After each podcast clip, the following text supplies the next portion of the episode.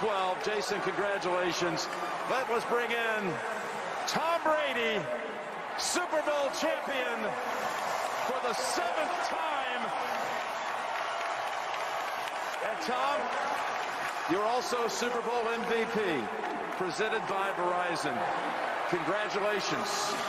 Right now, but it'd be nice to celebrate with them too. And there's more to come, right, Tom? There's more to come as far as football. Yeah, we're coming back. We're coming You back. know that. Bienvenidos a un nuevo podcast de NFL de LBZ Sports. En este caso es el podcast después del Super Bowl 55, un Super Bowl muy emotivo, muy emocionante, donde un equipo se vio completamente superior. Y ni David ni yo pudimos pegar en esas predicciones. David dijo que ganaba Tampa Bay, pero claramente no pensó que, que Tampa Bay le iba a pasar por encima como le pasó por encima al equipo de los Kansas City Chiefs, que eran los campeones defensores. David, tenemos nuevo campeón. Tampa Bay Buccaneers derrota al equipo de los Kansas City Chiefs 31 a 9. Tom Brady consigue su séptimo anillo de Super Bowl. Así es, Alejandro. Y como decís, lo que sorprende más que todo es la forma en la que ganan, porque si bien yo creo que lo que, lo que más esperábamos de este encuentro era un, un, enfrentamiento bastante parejo, yo veía tal vez este equipo de los Buccaneers ganando, pero por una diferencia de 3, 2 puntos tal vez, pero jamás como mencionabas en la forma en la que lo hicieron, con una ventaja prácticamente de 22 puntos. Y es que completamente blanquearon a ese equipo de Kansas City que en la, por primera vez en la, en la carrera, Patrick Mahomes y no consigue un touchdown en, en, en, un partido. Es increíble, además de eso es la primera, segunda vez en su carrera, no perdía desde college por más de una, más de una posesión en un partido. Y qué momento para tener do, dos datos tan negativos para Patrick Mahomes, ¿verdad? Vemos que, como dice David, nunca en su carrera no había anotado un touchdown, ya sea terrestre o aéreo, y la primera vez que se le es en el Super Bowl. Entonces es bastante malo lo de Kansas City y pensar que el equipo de Kansas anotó en el primer cuarto, tres puntos. En el segundo cuarto, tres puntos. En el tercer cuarto, tres puntos. Y en el último, cero puntos. Es increíble pensar que Kansas City no pudo anotar un touchdown viniendo de la temporada que venía, viniendo Patrick Mahomes como venía y además siendo los campeones defensores y con el arsenal ofensivo que tienen. Es cierto, Eric Fisher se lesionó, un liniero ofensivo que es muy importante para el equipo. La línea ofensiva no estaba completamente sana, pero es un equipo que tiene demasiadas armas como para no anotar un touchdown. Y le doy completamente todo el mérito a la defensiva de Tampa Bay, que se vio demasiado bien en ese partido. Vemos que pudieron presionar al, al quarterback durante todo el partido y eso fue lo que hizo para mí la mayor diferencia. Y esto es más que todo el planteamiento, como mencionas, de que hace Todd Bowles para, para el partido, porque como decís, si bien, y, y yo creo que en esta parte después la podemos hablar al, al final de, de, lo que es esta parte del Super Bowl, si bien Tom Brady es el que se lleva el MVP, la defensiva es la razón más que todo por la que ganan. Pero vayamos, Alejandro, tal vez a, a cómo se fue desarrollando el, el partido. Al, en los primeros minutos, en realidad, no, no se veía, todavía en el primer cuarto no, no se veía la, la forma en la que iban a ganar estos, estos Buccaneers. La primera anotación, de hecho, la consiguen los Chiefs con un gol de campo eh, de 49 yardas de Butker. Y algo que me sorprendió bastante cuando veía la transmisión por CBS y es que decían que Tom Brady nunca había anotado un touchdown en el primer cuarto de un Super Bowl. Y a falta ¿Quién más que Rob Gronkowski recibe un pase de Tom Brady para llevarlo a la zona de anotación? Parecía hasta como, como llaman, un, parecía más un cuento que, que estarlo viendo en, en, la vida real. Increíble, increíble porque este equipo de Tampa prácticamente no tuvo tantos cambios, digamos, en, en jugadores desde que llegó Tom Brady, tal vez cuatro o cinco jugadores, pero lo increíble es que llegó Tom Brady y Tom Brady quiso traer a tres jugadores, Leonard Fournette, Antonio Brown y Rock Gronkowski y los tres fueron los que anotaron los touchdowns en el Super Bowl. Es increíble, pero todo lo hizo Tom Brady, por así decirlo, en esa parte. Y un equipo que, que como decíamos, es un equipo que tiene demasiadas armas, es verdad, pero lo que consiguió Tom Brady lo separa y yo creo que ya termina cualquier opción, cualquier opción que tenía Patrick Mahomes de competirle en ese GOAT conversation, yo creo que se acabó con este partido. Es cierto que Patrick Mahomes tiene muchos años por delante, pero que, que Tom Brady con 43 años en un equipo nuevo, en su primer año con su equipo nuevo, le gane a este equipo de Patrick Mahomes, estando Mahomes en su prime de la carrera, porque para mí es el prime de, de Mahomes de la carrera. La forma en que le ganó, además de eso, porque fue una paliza, para mí muestra que ya Mahomes está fuera de esa conversación y yo creo que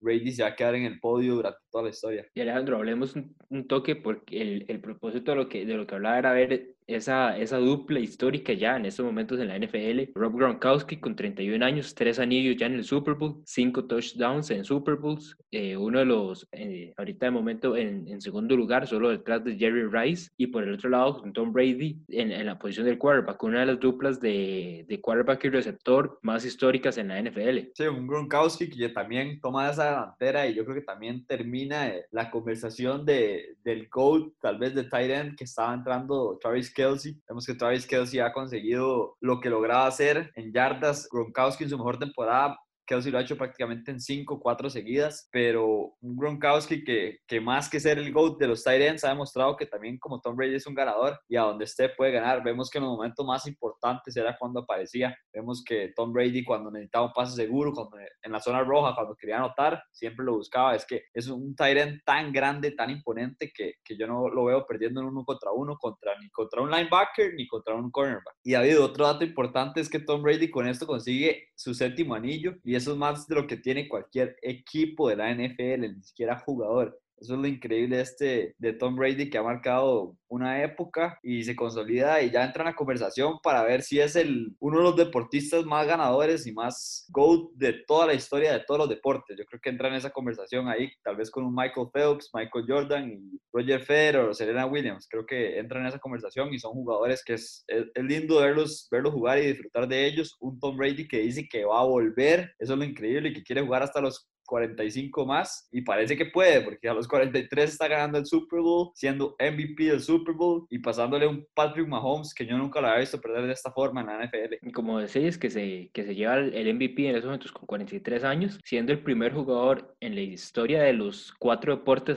de cuartos deportes en Estados Unidos, NFL, NBA, eh, el hockey y el béisbol, donde el primer, el primer jugador con más de 40 años que gana un MVP de las finales de campeonato. Entonces ahí como decís, Tom Brady que sigue siendo historia y que al parecer todavía lo vamos a tener, yo creo que unas dos o tres temporadas más, principalmente la que sigue, que van a ir a todo por defender ese campeonato y conseguir un bicampeonato que ya desde hace tiempo no vemos en la NFL. Y un equipo que, que yo veo bastantes posibilidades, es un plantel que hemos hablado desde el principio de temporada, que tiene muchos jugadores, que claramente por las estadísticas lo que le faltaba era un quarterback, James Winston, lo que tenía es que entregaba demasiadas veces la bola al equipo rival. Esta defensa de, de Tampa Bay, uno de las estadísticas del año pasado, de una defensa mala, pero es que es complicado empezar en la propia, tratar de defender en la propia yarda 30 contra otro equipo y así todas las posiciones. Entonces yo creo que era un poco más de eso. Jamie Winston los dejaba en una mala posición, pero este equipo tiene de todo. Para, para, presionar el quarterback rival. Vemos a Shaq Barrett, que casi que rompe el récord que tuvo Nick Bosa en el 2019 contra Kansas City Chiefs con los most pressures en la Super Bowl. Nick Bosa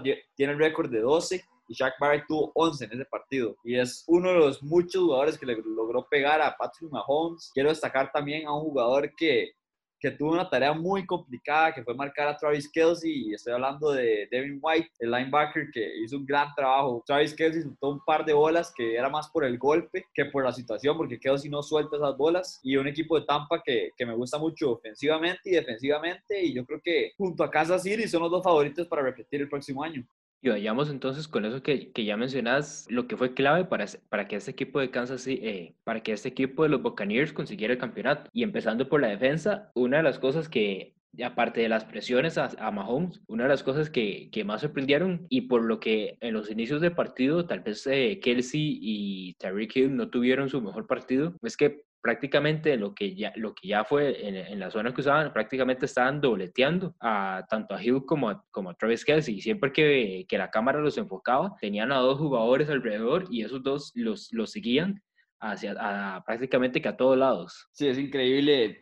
Travis Hill suelta un pase de anotación que le pega en el casco, que yo nunca lo había visto botar esos pases. Travis Kelsey un par de primeros y días bastante importantes, aunque Travis Kelsey tuvo muchas yardas. Hablábamos David y yo, y yo eh, antes en la previa y yo dije que prefiero que Travis Kelsey me ponga cada vez 10 yardas, 15 yardas en cada jugada a que Tyreek Hill me ponga bombas de 60 yardas y yo creo que Bruce Arians y la defensa pensó de la misma forma. Sabemos que Travis Kelsey sí estuvo muy activo, tuvo 10 recepciones para 133 yardas, pero Tyreek Hill el jugador que había sido clave en el partido pasado de, temporada regular, donde decíamos que explotó para más de 200 yardas en la primera mitad, no fue factor en este partido, tuvo 73 yardas y es un jugador que debería de aparecer en los momentos importantes. Sammy Watkins, que tampoco apareció, y el que más me sorprendió fue Michael Harman, un jugador que en los Super Bowl siempre es importante, y en este parecía que no estaba jugando. Pero también, David, uno se pone a pensar del otro lado, Mike Evans, que tuvo una recepción tal vez y Chris Godwin también una recepción, parece. Mike Evans una recepción, Chris Godwin dos recepciones para nueve yardas. Prácticamente no estuvieron en el partido, pero muestra un poco la, la veteranía y la experiencia de Tom Brady, que aunque sus dos receptores, número uno y número dos, no estuvieron presentes y activos, con Gronkowski y con Antonio Brown se logró lo que, lo que era necesario. Yo creo que el problema de Kansas es que estuvo muy cómodo Tom Brady en la bolsa de protección. Ni Chris Jones ni Frank Clark, dos jugadores que yo dije que iban a ser importantes, pudieron presionar a Tom Brady y, se vio demasiado limpia ese, ese bolsillo de, del equipo de Tampa. Así es, y el otro lado con, con ese equipo de Mahomes pasó completamente lo contrario cuando se trataba la bolsa de protección, porque ese equipo de los Buccaneers ah, los presionó y ni siquiera utilizando la ni siquiera utilizando el blitz, sino o sea,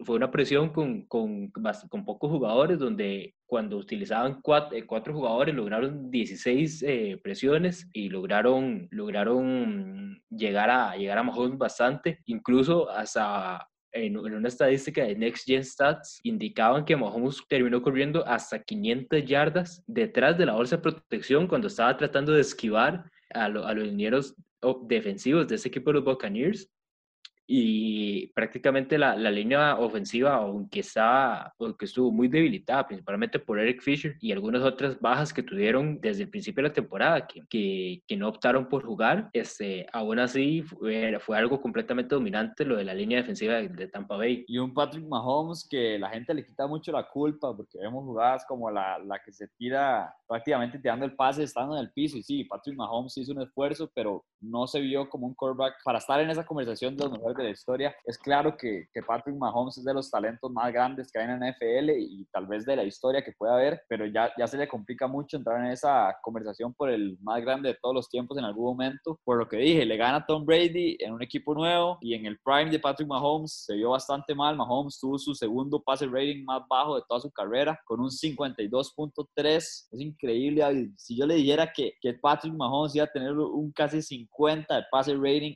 en el Super Bowl. Nadie, nadie, se lo cree, es increíble. Un Mahomes que no tiene un mal partido, pero sí siento que pudo haber hecho un poco más. Los receptores tampoco le ayudaron, soltaron muchos pases importantes y es que esa bolsa de protección no, no lo protegió nada, nada. Este equipo de, de, Tampa con JPP, Barrett, Devin White, Davanto David, el propio safety que me gusta mucho, este rookie Winfield que le hizo el, el, a, Tyreek Hill, eh, es, es, un equipo que tiene muchas armas defensivas y se dio bastante bien. Con eso que decir, yo siento que, digamos que ese partido no, no, no le quita tantos méritos a Mahomes para lo que eventualmente puede llegar a ser y tal vez competir por el GOAT en la NFL, pero sí es algo que va a pasar y es que cuando llegue el momento eh, mucha gente sí le va a recriminar esta derrota contra Tom Brady. Y con lo que el otro que mencionas aquí, viendo las estadísticas, Darren Williams lo targetearon siete veces, recuperó apenas dos pases. En el caso de Terry Hill, fueron tres pases que, que no logró recibir. Travis Kelsey, cinco pases. Nicole Harman cuatro pases, eh, algunos de ellos iban más, más, poco más fuertes, con un poco más de, de altura que, que, lo que, que, lo que requerían, otros como mencionas que los, está, los soltaban y es que lo que fue la, la ofensiva de este equipo de Kansas City prácticamente desaparecía en el sentido de que, como mencionamos, Mahomes no, no recibía la protección necesaria, entonces muchas, en muchas ocasiones corría y para cuando mandaba el pase, a, a mí, a mí más bien por, por ratos hasta me sorprendía que lograra sacar los pases que hacía, porque como mencionas, hay uno que prácticamente está ya en el suelo, o sea, le, logran taclear por los pies, Mahomes está prácticamente ya en el suelo y aún así manda el pase y el, y el receptor casi casi la agarra, es la que mencionas, que le pe como que le pega en el casco y, y no, no consiguen y ya casi que estando en, en la zona de anotación. Sí, exacto. Un Mahomes que sí, sí trató claramente en esa jugada, está paralelo contra el piso, en el aire y con el brazo que tiene se la aguanta hasta, hasta poner a competir al, al receptor. Y hay que hablar de otro factor clave, que sí, claramente el factor más clave de este partido fue la línea ofensiva de Kansas, como presionaron los defensas al equipo de, de Patrick Mahomes y a Patrick Mahomes. La defensive line de, de Tampa Bay se vio bastante bien.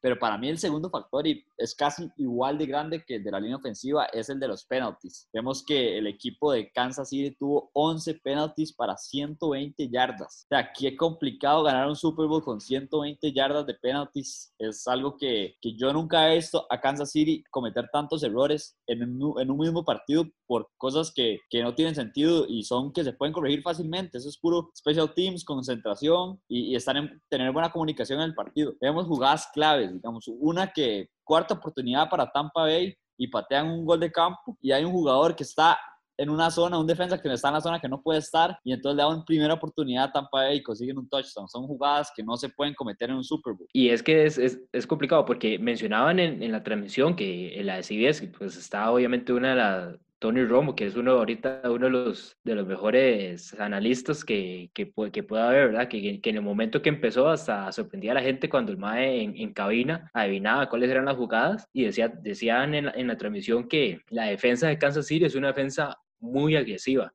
O sea, uno veía las repeticiones y en realidad en la gran mayoría de jugadas los árbitros hubiera, podían bien, bien haber, haber, haber lanzado el pañuelo para un, para un holding o un pass interference y ese tipo de, de situaciones. Y eso es lo que los afectó un poco en el sentido de que si, si, uno ve, y son, son jugadas un poco controversiales, porque viendo la repetición, hay, hay, una, hay un pass interference de bastante yardaje que le pitaron a ese equipo de Kansas City, donde me parece que es o Chris Godwin o Mike Evans que van corriendo, y el jugador de Kansas City que va detrás en defensa, cuando va corriendo, el pie de él choca con el pie del otro, del, del receptor de los Buccaneers, ambos caen al suelo, y los, y los árbitros pitan el pass interference, que si bien probablemente si, si, si esa situación no pasa, el jugador de Kansas City recibe el balón y llega, y llega y, lo, y, sigue corriendo, pero tampoco era algo como para, o sea, fue algo, fue una naturaleza, fue algo de, de naturaleza de tal vez como ir corriendo, o sea, no, no, había como una intención de frenarlo de esa forma, pero al final eh, son, son cuestiones que al final los árbitros, por lo menos esa, yo terminaba, no, no sé, no, no me convencía del todo de que se tenía que haberse pitado, pero aún así no le quita méritos a este equipo de, de Tampa Bay que en realidad fue superior completamente y siento que aunque los penalties jugaron una, fueron algo en contra de ese equipo de, de Kansas City, tampoco es como como para decir que por eso perdieron, ¿verdad? Le hizo una zancadilla, ¿verdad? sé, es que yo, yo viéndola, o sea, es como una zancadilla, pero uno viendo, en realidad no, no se ve como con una intención de, que, de hacerle el propio para que el jugador caiga. O sea, yo la vi como los dos van corriendo, ninguno, o sea, van viendo, el, el defensa va viendo el balón, pega con los pies del otro y, lo, y ambos caen. O sea, no lo vi como, como necesariamente una jugada de que iba al propio. Por eso digo que, pase, que, yo quedo con las dudas. Un pase o sea, a, a, a, Mike Evans que prácticamente le hace una zancadilla así. Es como que se enreda con las piernas, va corriendo detrás de Mike Evans y lo bota, pero ese para mí es el pase interference más, más claro. Tal vez un holding que le cantan a, al cornerback en una jugada clave también. Ese sí, a Mike Evans igual del otro lado. Ese estuvo un poco más debatible o el pass interference que le cobran a, a Tyron Matthew en la zona de anotación, creo que es a Gronkowski, ese tal vez estuvo un poco más debatible, pero, o sea, es un partido donde Tampa Bay se vio tan superior que yo creo que, aunque la gente diga, fue un factor los flags y todo, no es como que Kansas City estuvo a un touchdown de, de, poder ganar este partido o que, o que digamos esa jugada que yo digo, la patada de tres puntos y el jugador está en una zona que no puede estar. O sea, eso no tiene nada de, culpa al equipo de, de, Tampa Bay. Entonces yo creo que siempre van a haber eh, algunos, algunos pitadas controversiales, digamos, esa que digo de Mike Evans en la, en la, banda derecha, que es un holding, sí me parece que si no la pitan, nadie reclama, porque no era tan claro el holding, pero, pero siento que no fue tan factor por eso, porque el equipo de Tampa Bay siempre fue superior. Por eso, uno, uno en redes sociales eh, se metía y obviamente estaban todos los comentarios con respecto a las a las faltas, a, a esas yardas que, que, le daban a esa y a las oportunidades que le daban a este equipo de Buccaneers. Y obviamente, pues también aparecían los memes, aparecían las bromas de que obviamente lo, los árbitros pues le seguían ayudando a Tom Brady después de 20 años de carrera, pero, pero de todas formas, como decís, o sea, con 125, con todas estas yardas, todo, todo lo que pasó y con todos estos penalties, igual, o sea, la diferencia terminó siendo 22 puntos. Siento que igual de aunque afecta, no, no es un factor como que por esa razón ganaron el partido. Y un equipo de Tampa Bay, David, que también es muy físico. Decía David que, que, el equipo de Kansas es uno de los más agresivos en la parte defensiva. Jugadores como Tyron Matthew, Chris Jones, el propio Frank Clark, son jugadores que, que sí, que les gusta golpear al rival, pero el, del otro lado Tampa Bay igual. Sabemos los partidos contra, contra Green Bay y a veces le quitaban un necessary roughness porque le pasaba por encima al, defensa cuando ya estaba en el piso y vemos que a JPP, Jerry Pierce, en este partido le pitan una así porque golpea a Patrick Mahomes, pero es que esos son los partidos. Este equipo de Tampa lo más que tiene son jugadores corpulentos que, que pueden golpear y llegarle al, al quarterback rival. David, repasemos un poco los puntos claves de Tampa Bay que se vio muy bien a la ofensiva. Yo voy a dar un punto nada más y es que Tristan Wirfs, el, el tackle de ofensivo del equipo de Tampa, fue el jugador mejor gradeado de todo el Super Bowl con 91.7 por PFF, el Pro Football. Entonces es un, un, rating que le dan a un jugador que es un rookie, ¿verdad? Que fue drafteado para eso, para proteger a Tom Brady y vemos que con ese dato lo hizo de la mejor manera y la manera más efectiva. Sí, es que como,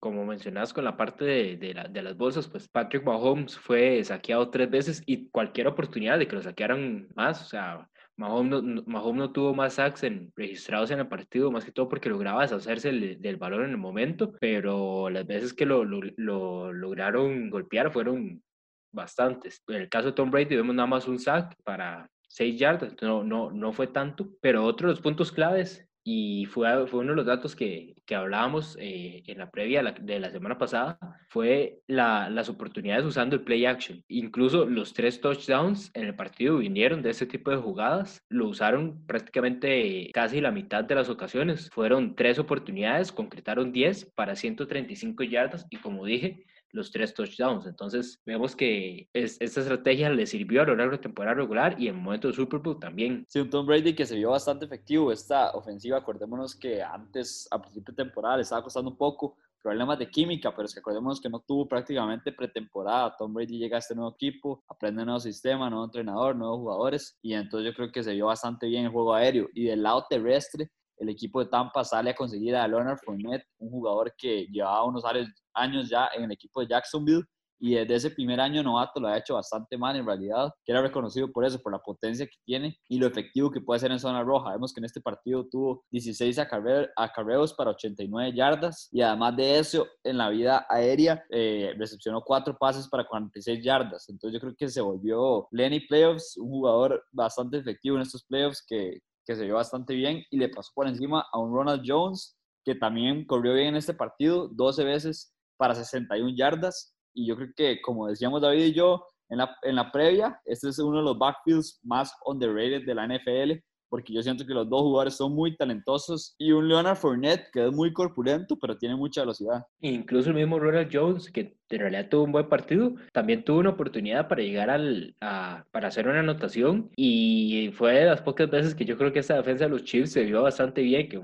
fueron esos primeros, esos primeros, los primeros minutos del, encuentro donde Ronald Jones estaba ya casi que en la zona de anotación, fueron dos ocasiones donde lograron frenarlo justo antes de que entrara. Pero con esto, Alejandro, vayamos entonces ahora a la parte del MVP. Si bien se lo dieron a Tom Brady y siento que más que todo por la parte de liderazgo que trae a ese equipo de los Buccaneers, tuvo un partido, no voy a decir que tuvo un gran partido porque fueron apenas unas 200 yardas por la vía aérea, sí, sí tuvo un buen encuentro con tres touchdowns, pero no es como en años pasados que lo veíamos y que el MVP simplemente eh, era un jugador que había sido sumamente determinante. En este partido, como más que todo fue la defensa, pues estaba un poco complicado definir un solo jugador para darle un MVP a la defensiva de ese equipo de los Buccaneers. Sí, no es como, como el partido contra los Eagles en ese Super Bowl que tiró 500 yardas. O sea, en este tiró 200 yardas, 3 touchdowns, 21 de 29 pases tirados y además de eso tiene un pase rating de 125.8, que ese sí es bastante alto, entonces yo creo que no tiró tanto, pero sí fue muy efectivo. Entonces siento que sí es merecido, tal vez se le pudo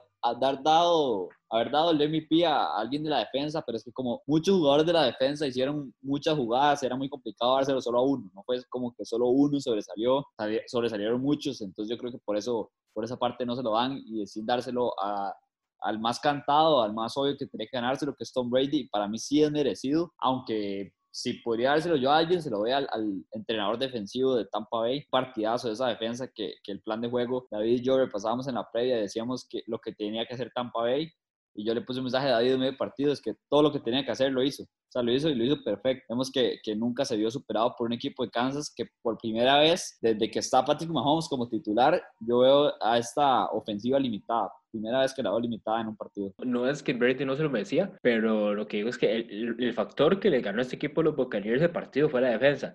Entonces, siento que pues, lo mejor hubiera sido darle a un jugador defensivo el MVP. Claramente, como mencionas, pues, fue un trabajo muy en conjunto, entonces estaba difícil definir uno solo. Y sí, si se lo hubiera si, si, si, es posible dárselo a alguno de los entrenadores, pues claramente Todd Bowles, el, el, coordinador defensivo, hubiera sido el primer candidato para, para llevarse el MVP. Completamente, un equipo que logró presionar a, a Patrick Mahomes sin tirar blitz, y ese fue el factor clave. En el partido de temporada regular, cuando lo trataban de presionar, porque ni siquiera le pudieron llegar, era puro blitz y ahorita se ve lo que ha madurado y, y cómo ha entendido cómo jugar estos partidos este equipo de, Tampa Bay, que para mí se vio como si ya hubiera ido a cinco Super Bowls antes, se vio como el equipo de, los Pats, esa defensa muy, brava y, para años futuros va a estar bastante complicado ganarles porque los jugadores son jóvenes, tienen jugadores con experiencia, un mix entre jugadores jóvenes y con experiencia que, que me gusta mucho. Bueno, con esto estaríamos cerrando entonces lo que, lo que era el, la, la, parte del Super Bowl y nada más nos hace falta un tema. ¿Cómo viste Alejandro ese show del medio tiempo con The Weeknd? Me gustó, me gustó mucho en realidad, un The Weeknd que acordémonos que se mandó solo, ¿verdad? O sea, fue el único artista que salió y hizo un show donde él dice que de su dinero invirtió 7 millones de dólares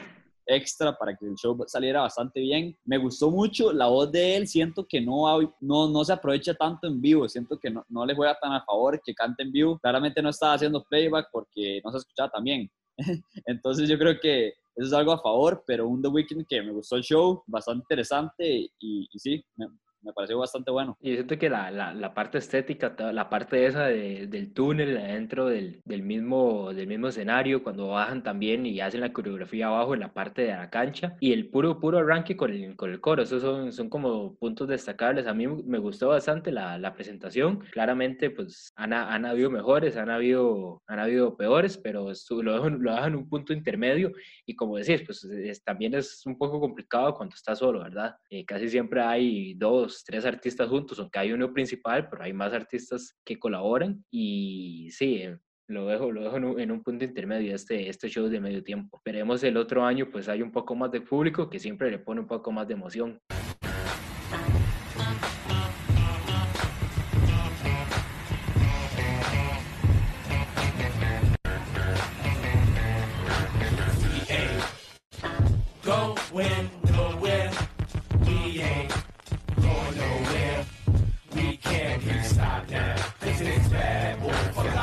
Con esto cerramos el segmento de, de, Super Bowl, un Super Bowl 55, que yo creo que, si bien dejó un poco que desear porque solo hubo un equipo en la cancha, estuvo bastante interesante. Tom Brady consigue su séptimo anillo.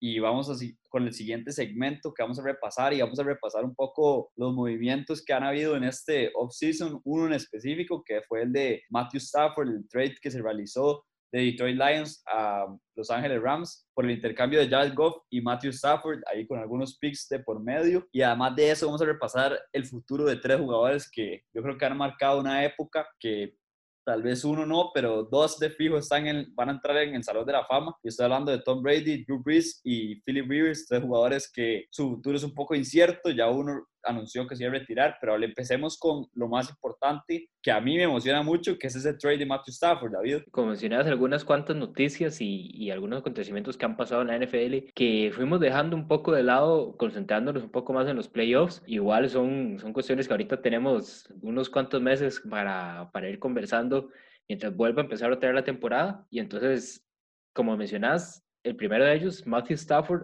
a Los Ángeles, una, una relación en Detroit que ya estaba, ya no estaba funcionando mucho. Ese equipo de Detroit tenía bastantes ofertas, decidió escoger la de, la de Los Ángeles, viendo que eran dos picks de primera ronda, también una tercera ronda, que son, son tres selecciones con bastante valor en la NFL. Recordemos que son seis, siete rondas el, del draft, entonces todavía la, la tercera ronda eh, sí, sí, sí, sí, sí tiene un poco, un poco de valor. Y como mencionas, un, trade que también en, con la relación con Jared Goff en Los Ángeles y Sean McVay ya parecía que la confianza ya no, ya se estaba, se estaba yendo y es ahora un, un trade que pues ese equipo de Los Ángeles ahora tiene que competir este año que viene por el campeonato.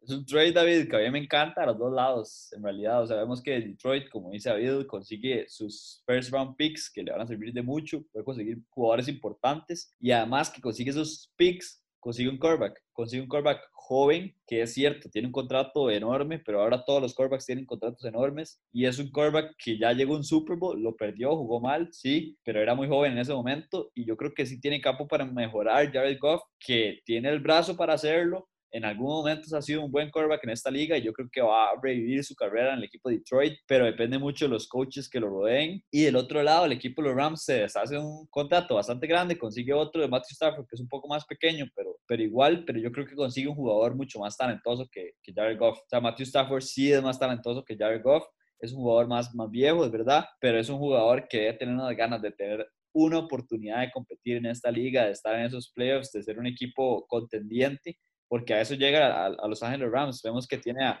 Cooper Cup, a Reynolds, a Woods, a Cam Akers, a Aaron Donald del otro lado, Jalen Ramsey, Jalen Ramsey. O sea, tiene muchos jugadores este equipo de los Rams que pueden hacer una diferencia. Entonces llega un equipo armado que si Matthew Stafford logra hacer lo que ha sido durante todos estos años en el equipo de Detroit, este equipo es contendiente al título. Y lo único que me pregunto y lo que me incomoda, que no sé si Matthew Stafford qué tan clutch es es verdad, hemos visto a, Matthew Stafford clutch en el equipo de Detroit, pero contra equipos pequeños y en situaciones diferentes. Es diferente estar en un equipo que va 7-9 y no se espera nada, a estar en un equipo que ya es, yo creo que tiene que ser contendiente de esa NFC. Y en parte también siento que otra ventaja de Stafford por encima de Goff, de, pues es la experiencia. Ya, digamos, a pesar de que Stafford no ha, no ha conseguido estar en, en playoffs o en un Super Bowl, eh, aún así el, el, estar más años en la NFL también le, le viene a aportar algunos, algunas, algunos conocimientos que en estos momentos Jared Goff no tenga. También viendo pues que Aaron Donald ya entrando también en sus 30 años, Jalen Ramsey, ya, ya este es un equipo que, que está entrando en, en, una ventana de, de, cierta edad con sus jugadores y que lo que, lo que tenía que buscar pues es eso, experiencia,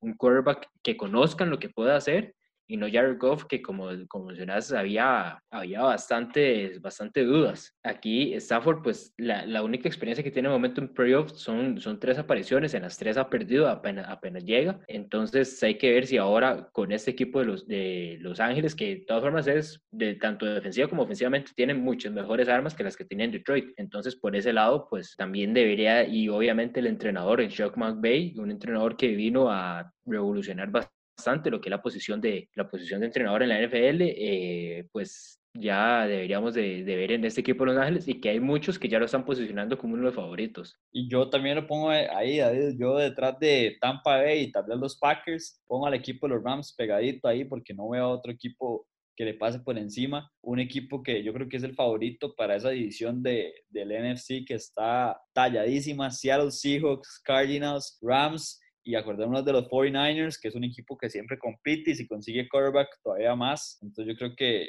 en este momento... Y no, y no podemos olvidarnos de los Cowboys, obviamente. en este momento el equipo de, de, de, los San Francisco 49ers es el equipo que debería hacer un cambio porque ahorita es el, el, el, peor equipo de la división, es el cuarto mejor de la división, en una división que está talladísima con, con los equipos que dije y unos Rams que para mí son los favoritos de esa división y, y cuidado con estos Rams porque si Matthew Stafford es efectivo, yo los veo bastante cargados porque la, el año pasado tuvieron una, una de las mejores defensas de la liga. Y con eso vayamos a otro de los quarterbacks que en ese momento está en, como llaman, en, en, en, el mercado de transferencias, a pesar de que los, los Houston Texans todavía no, no están muy convencidos de dejarlo ir, pero Deshaun Watson ya no quiere permanecer en ese equipo de Houston y no tanto, vamos a ver, no, no tanto por, por lo que ha pasado los últimos años, si bien obviamente de Andrew Hopkins, trade de Andrew Hopkins, obviamente digamos que quitó un poco las armas que tenía ese equipo, pero al parecer la, la molestia que tiene ahorita Deshaun Watson con la franquicia va más por el lado de que la misma dirigencia le dijo que le, iban a tomar en cuenta en cuanto a, a la selección, a la selección del nuevo GM, el nuevo entrenador, que lo iban a consultar con él como si la, la principal figura de la franquicia, el, jugador franquicia de, de, este equipo. Y para cuando Deshaun Watson se dio cuenta, ya Adam Schefter estaba tuteando que no iba a ser el nuevo GM de, de, los Texans. y, y, a él nunca le dijeron nada. Entonces, la molestia de Sean pues va por ese lado, que le dicen por un lado que lo van a tomar en cuenta para estas decisiones, pero cuando se da cuenta ya tenían todo hecho y nunca le dijeron nada. Entonces, Sean ya no quiere permanecer y como mencionas, este equipo de, de los Niners que tienen a Jimmy Garoppolo, pero un Jimmy que ha jugado, si acaso, 15 partidos en tres temporadas. Jimmy que ha estado sumamente lesionado, entonces puede ser una, una opción ese equipo Sean Watson para ese equipo de 49ers. Una, la mejor opción, digamos. Yo creo que es el equipo que debería estar como loco buscando un paquete para mandarle a, al equipo de los Texans, incluyendo a Jimmy Garoppolo. Acordémonos que Garoppolo tiene un contrato grande, grande para lo que ha sido él en, en esta liga. Digamos, llegó esa, a ese Super Bowl con los 49ers, pero no, llegó, no llegaron por él. Llegaron porque tiene una defensa muy buena el equipo de los Niners. Entonces yo creo que era más por esa parte, pero sí, yo creo que el, el mejor destino para Sean Watson de irse de este equipo, que sí debería de irse, porque es un jugador que está perdiendo sus años prime en un equipo que tiene récord pésimo y no está compitiendo. Entonces yo creo que debería irse a los Jets o a los Niners, preferencia a los Niners por mucho. Son equipos que si Deshaun Watson llega a este equipo, instantáneamente son, son candidatos a ese NFC y entraría en esa lista ya con Rams, Packers y, y Tampa Bay de los cuatro favoritos, pero un equipo de, de, los Texans que ya debería dejarlo ir. Si el jugador se quiere ir y el equipo lo trata de retener, nunca terminan cosas buenas estas situaciones. Además de eso, no veo cómo este equipo de Texans de la nada va a poder competir en, en la NFL. Ahorita, yo creo que Sean ahorita probablemente ahí está mandándole unos cuantos mensajes a, a James Harden a ver cómo, que le, que le dé unos consejos para, para conseguir el, el trade, pero en estos momentos como mencionas, los 49ers puede ser una opción, los mismos Indiana Colts, que en estos momentos, que como mencionaste, como mencionaste al principio, Philip Rivers anunció su retiro, entonces los Colts son otra opción, los Saints no, no se está del todo, todavía no, no hay mucha certeza con respecto a, a la situación de Drew Brees, y otro equipo que ha sonado bastante también solo Miami Dolphins, un equipo que tiene jugadores jóvenes con los que puede, con los que puede tentar ese equipo de los Texans. Y recordemos también que ese equipo de Miami pues tiene el, el pick de los Texans esta temporada, entonces aparte de probablemente un Tua Tagovailoa, podrían conseguir otro que uno que otro jugador jóvenes de ese de ese mismo equipo y recuperar su pick, entonces como hay, hay varias hay varias incógnitas en la posición del quarterback para esta temporada, en este offseason. Y como mencionamos, los Dolphins, al parecer, es, es, otra opción que ha, ha, estado, ha estado pendiente de la situación con Deshaun Watson. El equipo de los Texans tiene opciones y el propio Deshaun tiene opciones a dónde irse. Yo creo que la mejor son los Niners y los equipos deberían de dar primeras selecciones por este jugador porque en una primera selección lo que espera un equipo es encontrar un jugador, en algún momento encontrar un jugador del calibre de Sean Watson. O sea, esos jugadores no se encuentran. Vemos el caso de, del draft de Baker Mayfield, Baker primera selección. No puedo comparar a Baker con Deshaun Watson. O sea, el talento Deshaun le pasa por encima. Con Sam Darnold, segundo pick, también le pasa por encima el propio Lamar Jackson. O sea, es muy complicado encontrar jugadores de este calibre en un draft y el equipo de los Texans lo encontró bastante bajo en realidad a Sean Watson, que venía a ser campeón con el equipo de Clemson. Y yo creo que los equipos deberían de jugarse el chance en un jugador que ya está consolidado en la liga, ya ha demostrado qué puede hacer y lo ha hecho de manera constante todos los años. La gente se le olvida lo clutch que es Deshaun Watson porque esos últimos años no ha estado en los playoffs, pero para mí es top 3 quarterbacks más clutch que yo he visto. Y recordemos también que Dishon tiene la cláusula, la cláusula de no trade, o sea que Dishon decide a qué equipo ir, digamos, por más oferta que Jacksonville, que los mismos Jets puedan entregarle a ese equipo de, de los Texans, al final el que tiene, el que tiene la última palabra es Dishon. Entonces, obviamente, va a estar buscando un, un, equipo también donde tenga oportunidades de competir. Y por eso es que siento yo que tal vez eh, los Colts, los Saints, y los mismos, los mismos Miami Dolphins pueden ser tal vez como las tres opciones, los 49ers también, pueden ser como estas cuatro opciones con las que Edición termine, pues termine escogiendo, que también aparte de que pueden dar una buena oferta para este equipo de los Texans, eh, son equipos que están, que están compitiendo y quieren seguir compitiendo.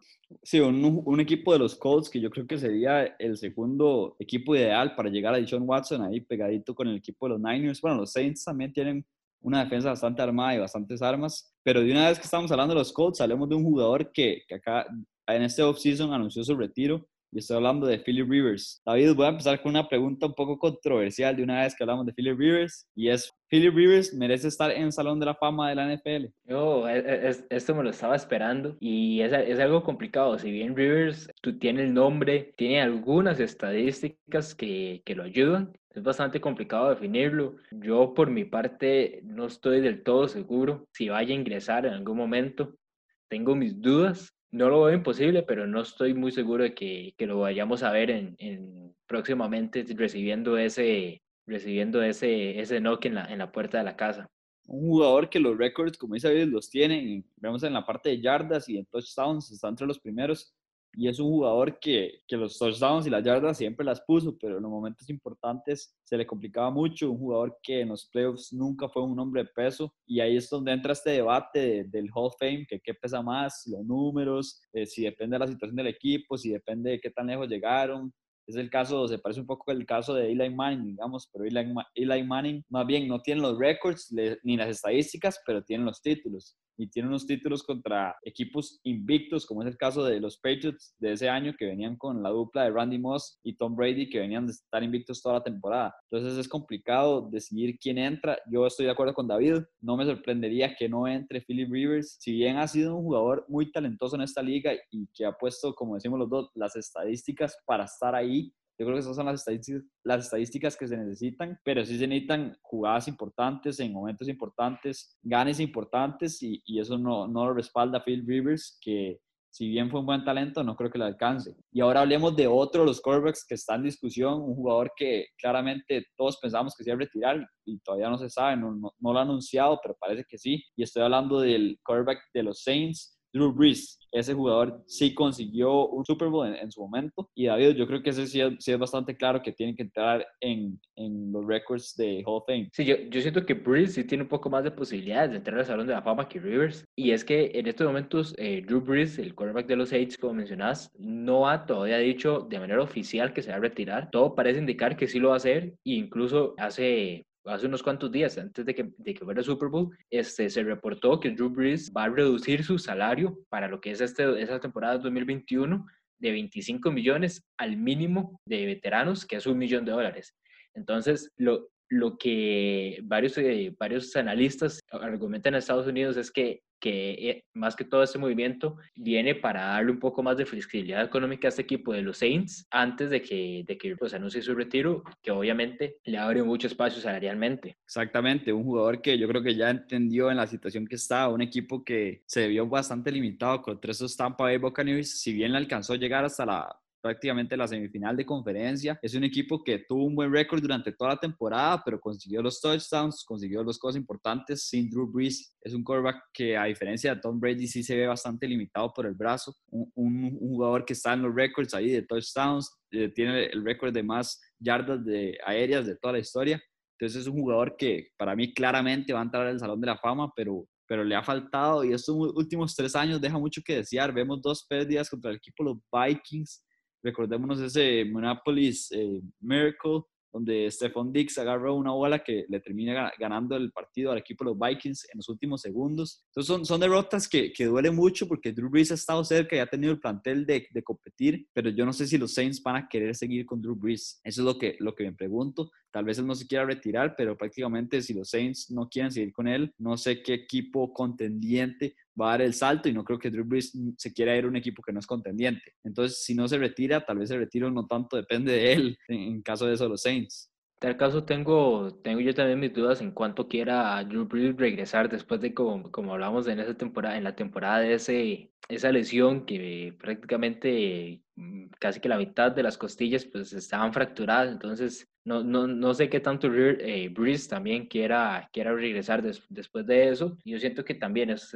en ese momento Rivers y Brees son, son dos quarterbacks que se van a retirar y que eh, veamos a ver cuál de los dos ingresa al Salón de la Fama entre unos años. Y Alejandro, hablando del Salón de la Fama, este, este, y para cerrar ya con esto, el, en el fin de semana durante los NFL Honors se entregaron o se anunciaron quiénes iban a ser los nuevos jugadores que iban a formar parte de, de del salón en, en Canton, Ohio, y entre esos, ¿quién más? Que Peyton Manning, también Calvin Johnson, famoso, el famoso Megatron, y entran jugadores en la parte defensiva como Charles Watson, Alan Faneca, liniero, liniero que estuvo mucho tiempo con los Steelers, también Drew Pearson, que jugó gran parte de su carrera con los Cowboys. Entra también John Lynch y uno de los mayores tal vez íconos latinoamericanos en, este, en el fútbol americano, Tom Flores, que no solo como jugador, sino también como entrenador, consiguió varios Super Bowls en la NFL. Sí, jugadores que marcaron una época, el caso de Peyton Manning, que jugador más movible ahí, jugador que puede moverse de afuera del, del pocket, pero es un jugador que los récords los tuvo, ganó Super Bowls y todo, entonces claramente se merece entrando ahí las fotos de él yendo en el, en el avión increíble hacia el Super Bowl, pero